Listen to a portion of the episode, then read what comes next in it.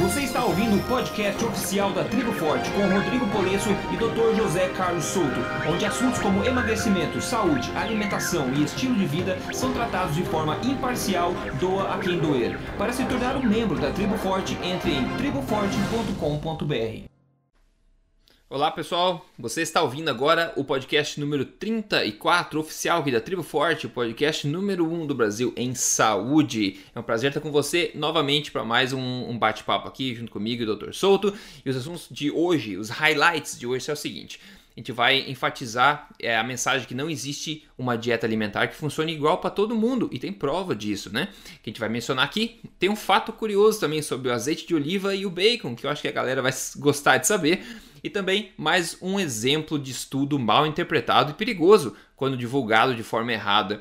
Este sobre gordura saturada e câncer de próstata. A gente vai falar sobre isso. Um estudo bastante, bastante novo, foi recém-publicado, ok? Então é mais um exemplo daqueles estudos ruins. A gente vem desde o começo aqui falando é, sobre a qualidade da ciência, né? A gente vem desbancando estudos de má qualidade e tentando enfatizar o que é importante se verificar para identificar estudos de boa qualidade. Então, tentando divulgar estudos de boa qualidade e tentando desbancar estudos de má qualidade. Doutor Souto, tudo bem? Boa tarde. Tudo bom, Rodrigo? Boa tarde, boa tarde aos ouvintes. Boa tarde a todo mundo. Ótimo, então, como de, de costume, a gente partir para o primeiro assunto, vamos fazer a pergunta da comunidade, que já é uma, uma explicação legal, já é um tema que muita gente tem curiosidade, tenho certeza. Então vamos lá. A pergunta vem da Bianca, do Distrito Federal. Falou lá Rodrigo e Dr. Souto sobre o colesterol total e HDL. A divisão deste pode, é, como que é a divisão deste por aquele deve ser saudável. Qual seria a média saudável? Estou preocupada porque o meu HDL não não sobe de jeito nenhum.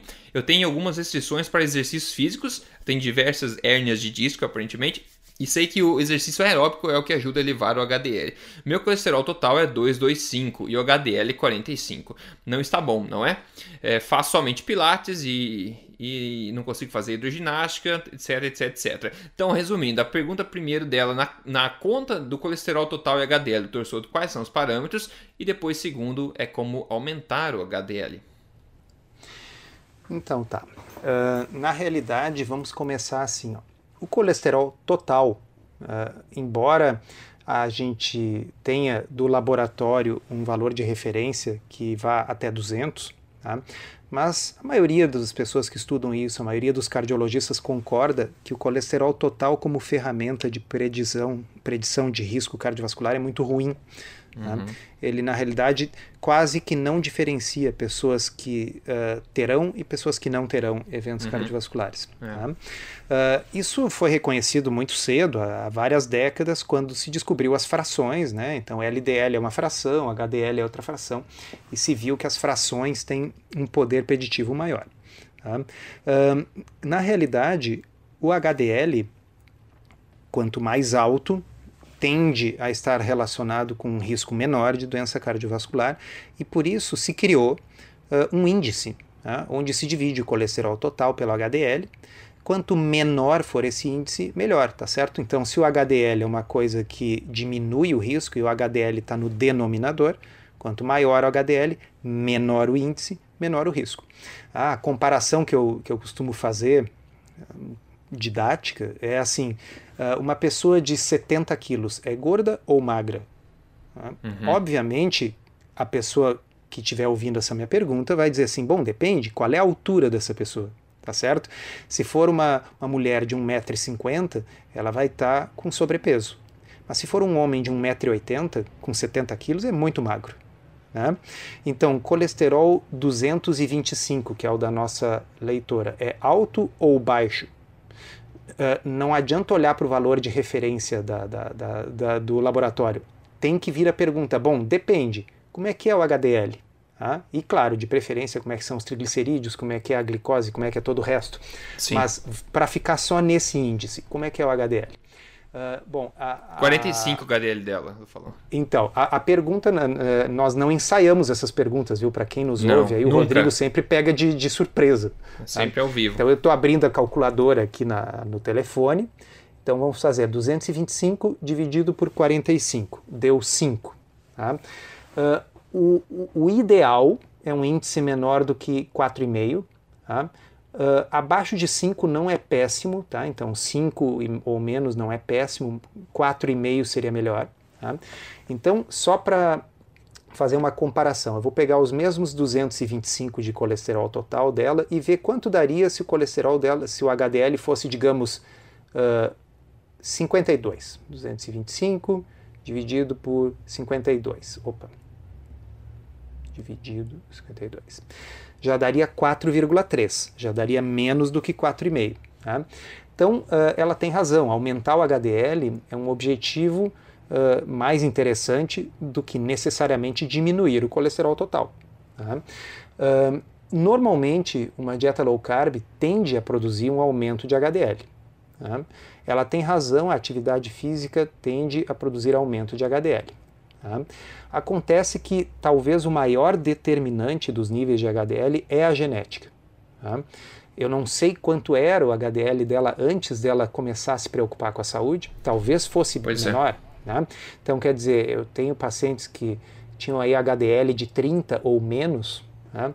e que após adotar um estilo de vida diferente, com atividade física, cuidando do excesso de carboidratos, esse HDL subiu aí para essa faixa 40, 45. Poderia ser melhor? Poderia, mas 40 e 45 é muito melhor do que 30 ou 28. Né? Uhum. Então, uh, o que nós podemos uh, sugerir é que ela siga nessa linha de atividade física, de, de, cuidar da alimentação, mas sabendo que às vezes há limites que a genética impõe nos níveis de HDL. E o principal, fatores de risco devem ser sempre vistos uh, como um todo, né? Com certeza. Então, por exemplo, uh, se a pessoa perdeu peso, ok, ela já diminuiu o seu risco. Se ela perdeu centímetros na sua cintura, ela diminuiu ainda mais o seu risco do que em todas as outras coisas que nós falamos até agora. Ela faz atividade física, ela nos disse. Em comparação com uma pessoa sedentária, ela também diminuiu o seu risco. Então, uhum. se ela fazendo tudo certinho, o HDL não passar de 45, tá bem, deixa ele em 45 e vamos nos focar naquilo que ainda pode ser melhorado. Perfeito, ótimo. E outra, outro assunto um pouco mais avançado sobre isso é a questão do, do próprio LDL, que é outra parte da soma, né? Que mesmo sabendo qual o valor dele, a gente sabe que é um pouco mais complicado que isso, né? Porque hoje em dia, fora do Brasil, está um pouco mais comum, aqui na América do Norte principalmente, mas ainda assim não dá para dizer que está à disposição para a população geral muito facilmente, que é a questão de você medir realmente as partículas de LDL e diversificar ela e ver quais que você tem quais que você não tem. Aquele tipo perigoso, o VLDL que a gente fala, ou LDL é os maiores e menos densos essas partículas são é, menos e que não são danosas no caso. Então até isso importa. Mas como você falou, acho que o jeito prático de decidir isso, a gente sabe que triglicerídeos ou um alto consumo de açúcar refinados isso vai levar né, um, a um maior um aumento do colesterol no sangue, não é o, o, consumo do colesterol que vai gerar colesterol no sangue. Então a gente sabe que esse consumo desses refinados vai uh, impactar nisso. Então isso é uma coisa que está totalmente sob o controle dela. Né? Então, mesmo sem o acesso à tecnologia de diversificação do LDL, ela consegue controlar essa questão da comida e com isso aumentar com certeza as chances dela de ter esse perfil legal. Né? É, isso aí, realmente. O, a, a, a, avaliação do número de partículas, do tamanho das partículas, isso é uma coisa que nós não temos disponível no nosso meio ainda. Mas uh, existe um outro índice, já que nós estamos falando sobre isso, que é triglicerídeos dividido por HDL. Esse hum. índice, hum. quando ele dá um valor baixo, de preferência inferior a 2, Tá? É altamente sugestivo de que as partículas de LDL da pessoa sejam as grandes e pouco densas, ou seja, aquelas que estão menos associadas com risco cardiovascular. Então, por isso que eu disse, o, o, os fatores de risco não devem ser avaliados isoladamente. É. Exatamente, tem que ser. E esse é um erro, né? Esse pode ser outro assunto do podcast inteiro. O erro da, da, medicina moderna é justamente esse, né? De tentar entender o corpo humano como mecânico, né? Mecânico de motor, mecânico de pneu, e não é, na verdade, tudo interligado, né? Então, essa medicina holística que a gente fala é uma coisa que falta é, bastante, na verdade. Bom, o, o, primeiro assunto, então, respondi essa questão do HDL, espero que tenha sido útil pro pessoal aí. É um estudo que foi publicado ano passado, 2015, no jornal Cell, que é sobre Bom, o nome dele é Personalized Nutrition by Prediction of Glycemic Responses, ou seja, é uma nutrição, uma nutrição personalizada né, como resultado de uma predição da resposta glicêmica da, dos alimentos. Meu Deus do céu, que confusão é essa? Então vou ler dois parágrafos rápidos aqui. Em uma, em uma frase só, isso quer dizer o seguinte: não existe uma intervenção alimentar igual que funcione para todo mundo, tá? Esse é o takeaway, essa é a conclusão. Eu vou ler esses dois é, parágrafos assim para a gente trocar uma ideia, eu acho bastante interessante. Ó, então ele fala assim. Aqui nós nesses estudos, continuamente monitoraram é, essa, a resposta a glicose no sangue das pessoas, de 800 pessoas, na verdade, 800 pessoas, é, então eles mediram 46 mil é, refeições, os dados de 46 mil refeições em 800 pessoas ao longo desse estudo. Eles acharam que uma grande variação na resposta glicêmica, mesmo em refeições idênticas, sugerindo então que uma dieta universal, uma recomendação universal de, de dieta, é, não vai ter uma utilidade muito abrangente. Outra coisa que ele complementa Pegando tudo, tudo junto, né? Esses resultados mostram que essa resposta glicêmica varia muito de acordo com pessoa para pessoa, pessoa para pessoa, e dependendo do que? Bom, de várias é, características clínicas da pessoa e também de fatores relacionados à microbiota da pessoa, seja a flora intestinal. Então a resposta glicêmica varia de pessoa a pessoa devido a esses dois fatores principalmente. Esses, eles continuam assim. Esses achados demonstram que enquanto essa composição da flora intestinal e essa, é, essa intervenção personalizada varia de pessoa para pessoa, várias mudanças consistentes nessa flora intestinal foram identificadas ao se alterar a dieta alimentar. Ou seja, as pessoas diferem por mil e umas maneiras, diferem também pela colonização da flora intestinal, porém, quando as pessoas é, arrumam, né, ajeitam a alimentação, algumas mudanças consistentes nessa microbiota intestinal acontecem em todas as pessoas. Então, novamente, em poucas palavras, porque é um assunto mais complicado, né? O mesmo, o mesmo alimento, o mesma, a mesma refeição tem resposta glicêmica diferente em diferentes pessoas. Então, aquele índice glicêmico do pão é tanto. Não vai ser tanto em todas as pessoas que comerem aquele pão. Vai depender de várias coisas da pessoa, inclusive da flora intestinal, que é um assunto muito quente do momento, que a ciência sabe muito pouco ainda.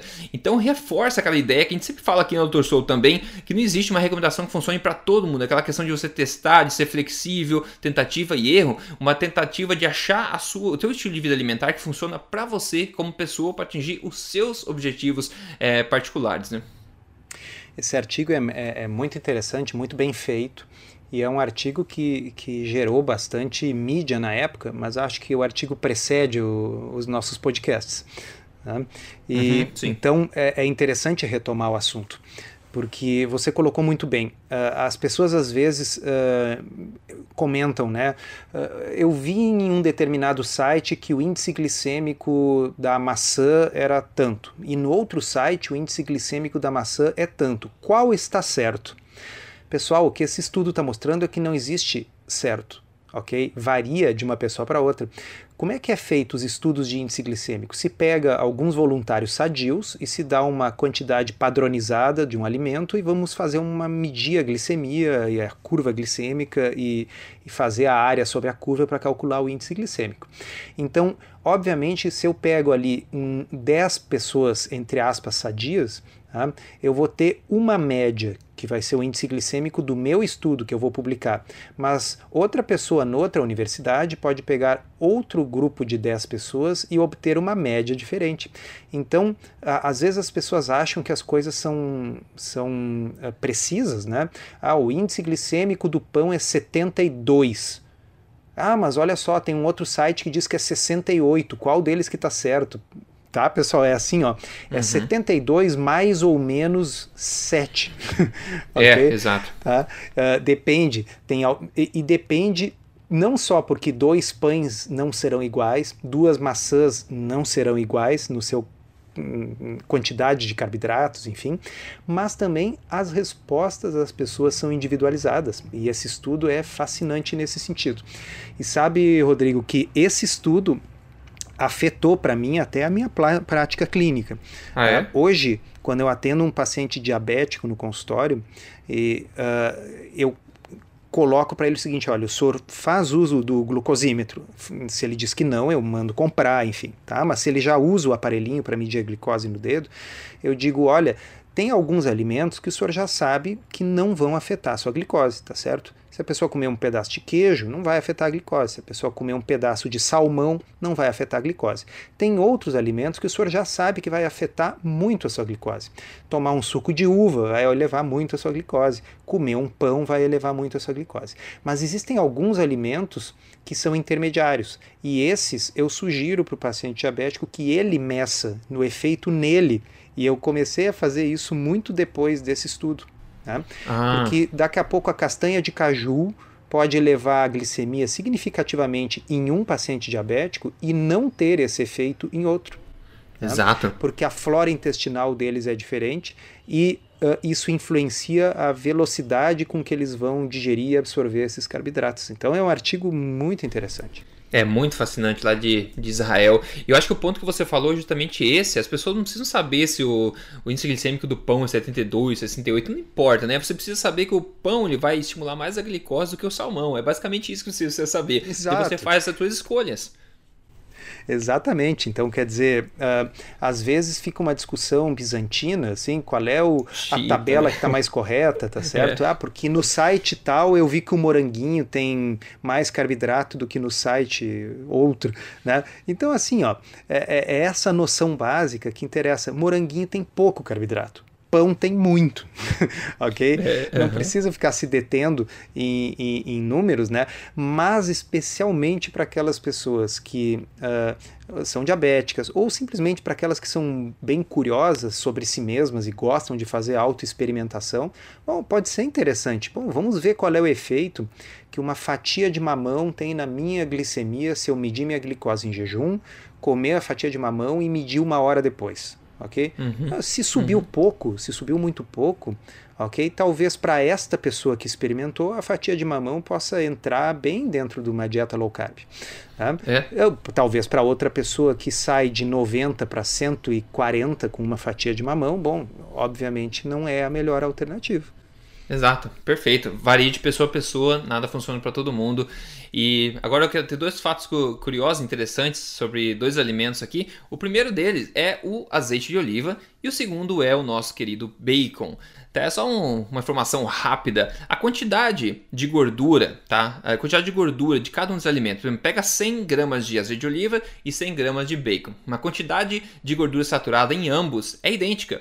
14 gramas de gordura saturada no azeite de oliva, 14 gramas de gordura saturada no bacon. Aí o azeite de oliva tem também a poliinsaturada, que tem 11 gramas, e a grande maioria, como a gente sabe, é de monoinsaturada, que é 73 gramas. Já o bacon tem as 14 saturadas, tem 4,5 de poliinsaturada e só 19 de monoinsaturada. Ou seja, outra forma de ver isso aqui, é o bacon tem também é significativamente bastante gordura monoinsaturada, que é a mesma do óleo de oliva, que todo mundo defende. Ninguém fala, a gente já falou isso no podcast, ninguém fala contra as monoinsaturadas, todo mundo aceita como saudáveis. Então o bacon de 100 gramas, 20%, 19% é de gordura monoinsaturada e tem 14% que é igual ao do azeite de oliva de gorduras saturadas também. Tá aí dois alimentos que você não gosta, né, doutor Souto? Uh, Rodrigo, uh, Einstein tem uma série de frases atribuídas a ele, mas essa parece que é verdade. É. Ele dizia assim: uh, o, as coisas devem ser tornadas o mais simples possível, mas não mais não, simples do que Não mais simples, é verdade. é, é verdade. Assim, tão simples quanto possível, mas não mais simples do que o possível. E uhum. o que, que, eu quero dizer com isso? Uh, as pessoas muitas vezes dizem assim: não, não vai comer bacon porque é gordura saturada. Não vai comer. Uh, ou, ou co coma, uh, use azeite de oliva porque é gordura monoinsaturada. Uhum. Né? Ou então, uh, o pior ainda, em alguns estudos, por exemplo, o pessoal olha para um hambúrguer e diz assim: isso é gordura saturada. Exato. Vamos, uhum. vamos, combinar que a coisa que mais tem no hambúrguer é amido. É. Tá certo? É. Tá? Uh, então, assim, não existe nenhum alimento, nenhum na face da Terra, ok? Repito, não existe nenhum, não há nenhuma exceção, tá? Nenhum alimento na Terra que tenha apenas um tipo de gordura, tá? Todos os alimentos têm uma combinação dos três tipos, a saber, saturada, monoinsaturada e poliinsaturada.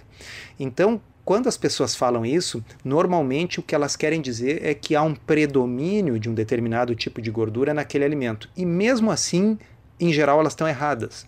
Tá? Por exemplo, ovo é uma gordura saturada?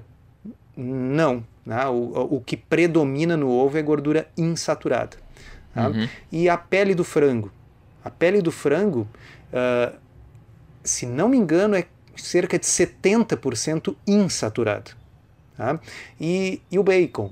O bacon tem mais gordura insaturada do que saturada tá certo?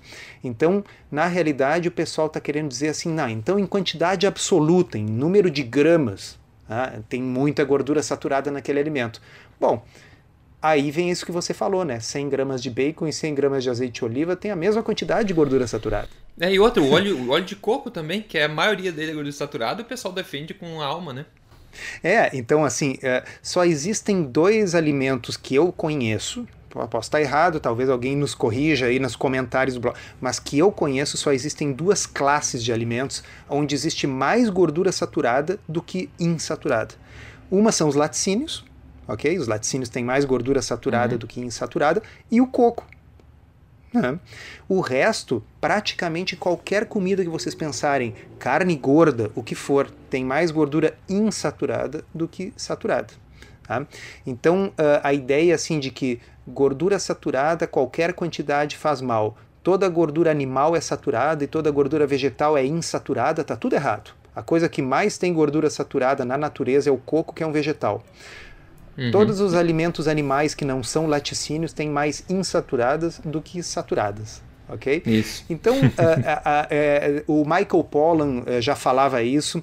As diretrizes brasileiras, graças a Deus, essas novas aprovadas pelo Ministério da Saúde também estão falando isso, que está na hora de falar menos em componentes da comida, em gramas de gordura saturada, insaturada, é. etc., e mais em alimentos. Em certo? comida mesmo. É. Então, assim, eu não quero saber se gordura saturada ou insaturada é o ideal para mim. Eu quero saber se coco é uma coisa boa para mim ou não. Eu não quero Exato. saber se gordura poliinsaturada é boa para mim ou não, porque para mim se a poliinsaturada for óleo de milho, não é uma boa, porque tem ensaio clínico randomizado mostrando que a mortalidade cardiovascular é maior com óleo de milho, ok? Uhum. E, então se é para comer poliinsaturada, eu quero comer peixe, ok? Que tem é. bastante gordura poliinsaturada. Então ao invés de falar em gordura poliinsaturada, vamos falar de peixe. Tá Exato. Falar de comidas e não de componentes. E se essas comidas uhum. são in natura ou se elas são processadas. Nisso eu acho que as diretrizes nutricionais do Brasil fizeram um grande gol dentro, sabe? Acertaram na mosca. É muito mais importante que as pessoas saibam a diferença entre alimentos uh, não processados, alimentos processados e alimentos ultraprocessados. Ultraprocessados tem que ser o mínimo, de preferência não comer. Processados, bom, se forem minimamente processados, aí a gente já entra. O iogurte, por exemplo, é minimamente processado, tá ok. Né? Uh, então, essa, esse tipo de diferenciação é muito mais importante do que saber quantos gramas de cada tipo químico de gordura as coisas têm, porque a gente não come essas gorduras de forma isolada, né, Rodrigo? A gente come comida. E, e, e um, um pedaço de peixe é muito mais do que X gramas de. Uh, gordura poliinsaturada ômega 3 de cadeia longa. Exato, a gente não vai no mercado comprar gorduras saturadas, insaturadas. A gente não põe no prato ah, um pedaço de gordura saturada hoje, um pedaço de gordura poliinsaturada, um pedaço. A gente não faz isso, a gente não coloca no prato macronutrientes, coloca alimentos. E essa, essa, essa, esse chute da acertado da que você falou das diretrizes brasileiras são é reconhecido também é, internacionalmente. O internacionalmente. pessoal olha com olhos bons para essa, essa decisão do, do, Brasil. Então isso é bastante legal, um acerto legal. Falando em, em comida, afinal, vamos matar logo o que, que a gente comeu na última refeição. Depois a gente vai partir direto para esse estudo mal interpretado, que a gente vai discutir sobre gordura saturada, que a gente está falando sobre isso, e também câncer de próstata. Então manda lá, doutor Souto. Ah, eu comi o meu bifinho de frango feito com banha, ok?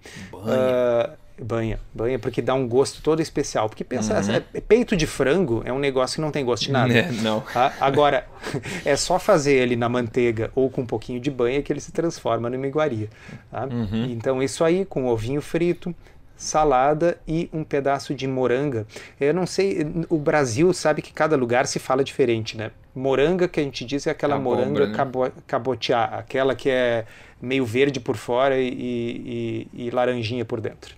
É, sei ah, que é. é. Alguém vai dizer assim, mas tem muito carboidrato. Olha, depende. Bom, primeiro que na realidade eu eu estou numa fase de manutenção, eu não preciso ficar restringindo tanto assim meus carboidratos. Ah, e segundo que 100 gramas de, de moranga uh, tem mais ou menos, descontando a fibra, né, já descontando a fibra, algo como 7 gramas de carboidrato, então não é muito não.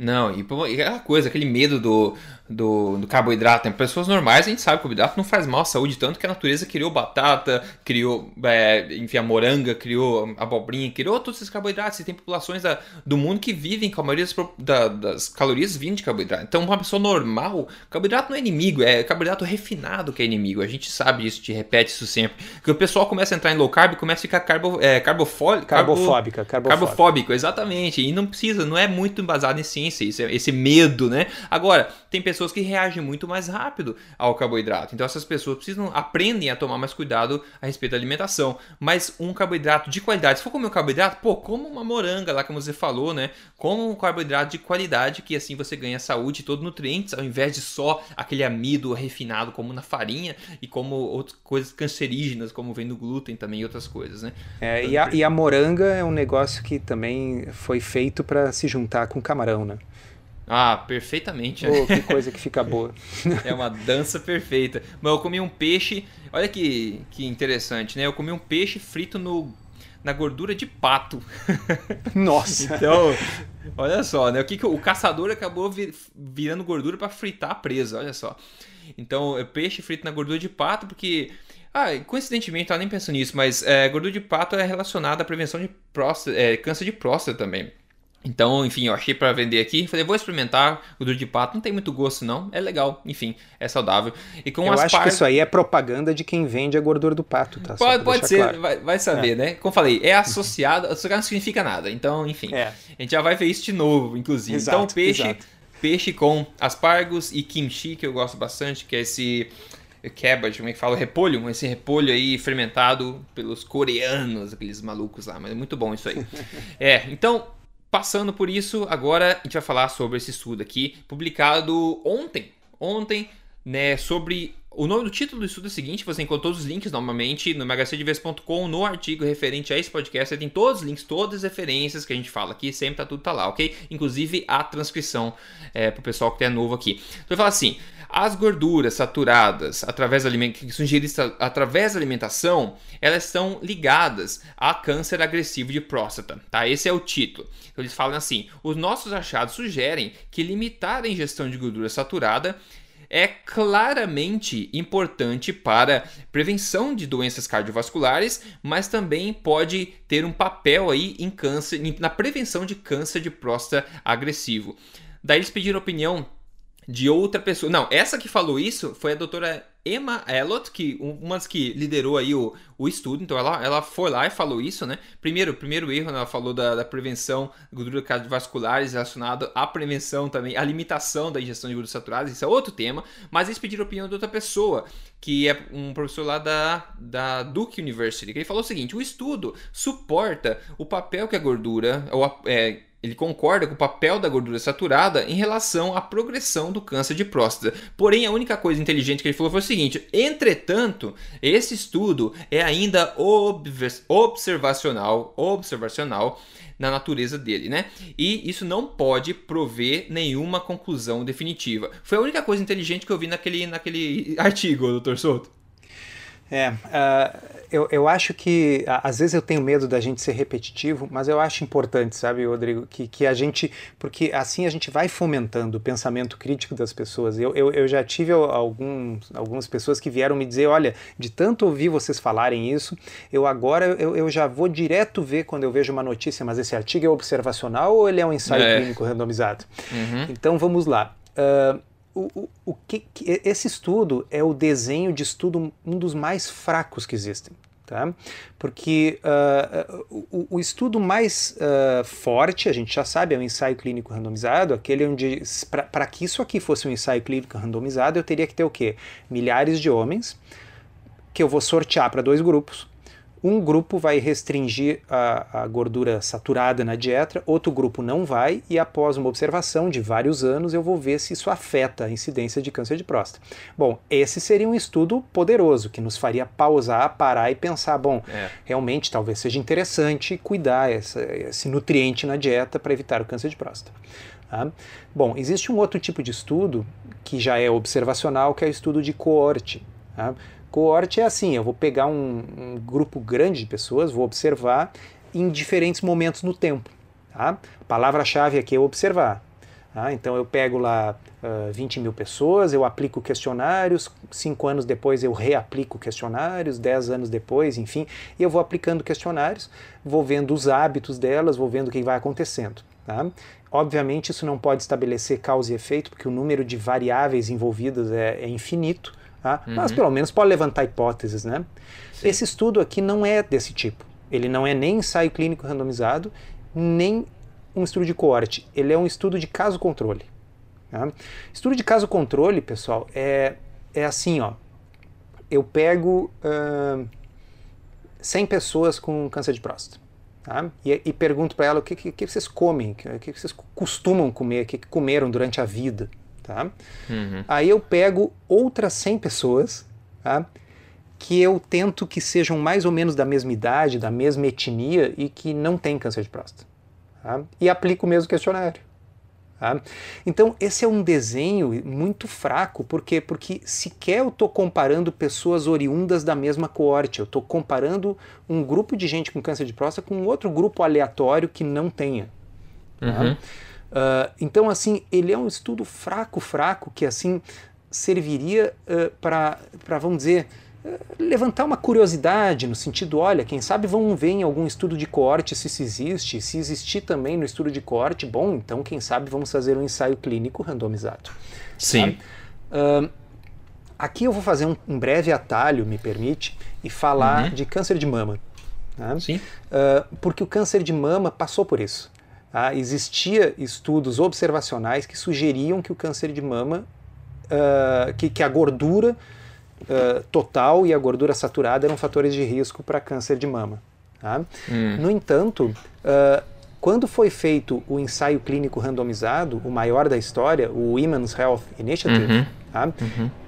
o que se mostrou é que não havia nenhuma relação entre o consumo de gordura, seja ela saturada ou total, e câncer de, próstata, uh, e câncer de mama. Tá? Então, esse era um ensaio clínico randomizado, era um estudo com sim, quase 50 mil mulheres, nos quais um grupo foi sorteado para restringir a gordura na dieta e outro grupo só deveria ser observado. Tá? Então, isso mostra o quê? Que mesmo que estudos de coorte vários sugerissem que a gordura tinha relação com câncer de mama, quando finalmente se testou no ensaio clínico randomizado, uhum. isso não existia, isso era uma ficção. Certo. E por que, que isso pode acontecer? Por quê? São as famosas variáveis de confusão. Num mundo onde 100% das pessoas acredita que gordura faz mal, quem é as pessoas que comem mais gordura? É aquilo que a gente sempre pergunta, né, Rodrigo? Sempre, sempre. É, é quem fuma mais, é quem bebe mais, é quem pratica menos exercício, são as pessoas menos informadas, portanto, com menos renda, portanto, com menos escolaridade. Tudo coisas que, de forma independente, são fatores de risco para doenças. Uhum. Tá? Então, uh, num estudo observacional, nós não temos como isolar uma variável. Por quê? Porque essa variável pode ir de mãos dadas com outras variáveis de confusão. Tá? Então, na próstata, no caso da próstata, nós não temos este ensaio clínico randomizado, mas Exato. nós temos estudos de coorte. Tá? Uhum. E, é, é, desculpa, é, exato, estudos de, de coorte. E os Sim. estudos de coorte foram analisados em meta-análise. Tá? Uhum. Tá? O que é uma meta-análise? É quando a gente pega o resultado de vários estudos e, e combina. Tá? Então, existe um outro estudo. Quando o Rodrigo me eh, né, falou desse aí, eu disse: olha, já temos uma meta-análise sobre esse assunto. É, deixa eu ler então, duas linhas desse aí, doutor Souto, para completar okay, que entra bem certinho agora. publicada no PLOS One em 2015. Toca a ficha. Olha só, então a gente acabou de falar desse, desse estudo controle muito mal elaborado. E tem essa meta-análise que diz o seguinte: nós identificamos 14 estudos cohort que incluíram 37.349 casos e um total só um pouquinho, de... Só um pouquinho, Rodrigo. Quantos Oi. estudos? 14 estudos. Quantos pacientes? Hum. Zé, eu vou falar, olha quantos de pacientes, 751.030 participantes essa meta-análise avaliou. E a conclusão okay. foi a seguinte: nós, a, nós não achamos nenhuma evidência de uma associação entre o consumo de gorduras e o risco de câncer de próstata. Então, pessoal, assim, ó, a interpretação correta disso não é dizer assim, ah, eu desisto, um dia dizem uma coisa, outro dia dizem outra coisa. Não, não façam isso. Tá? Há uma hierarquia do nível de uhum. evidência, uhum. ok? Essa aqui é uma meta-análise de estudos de coorte, ok?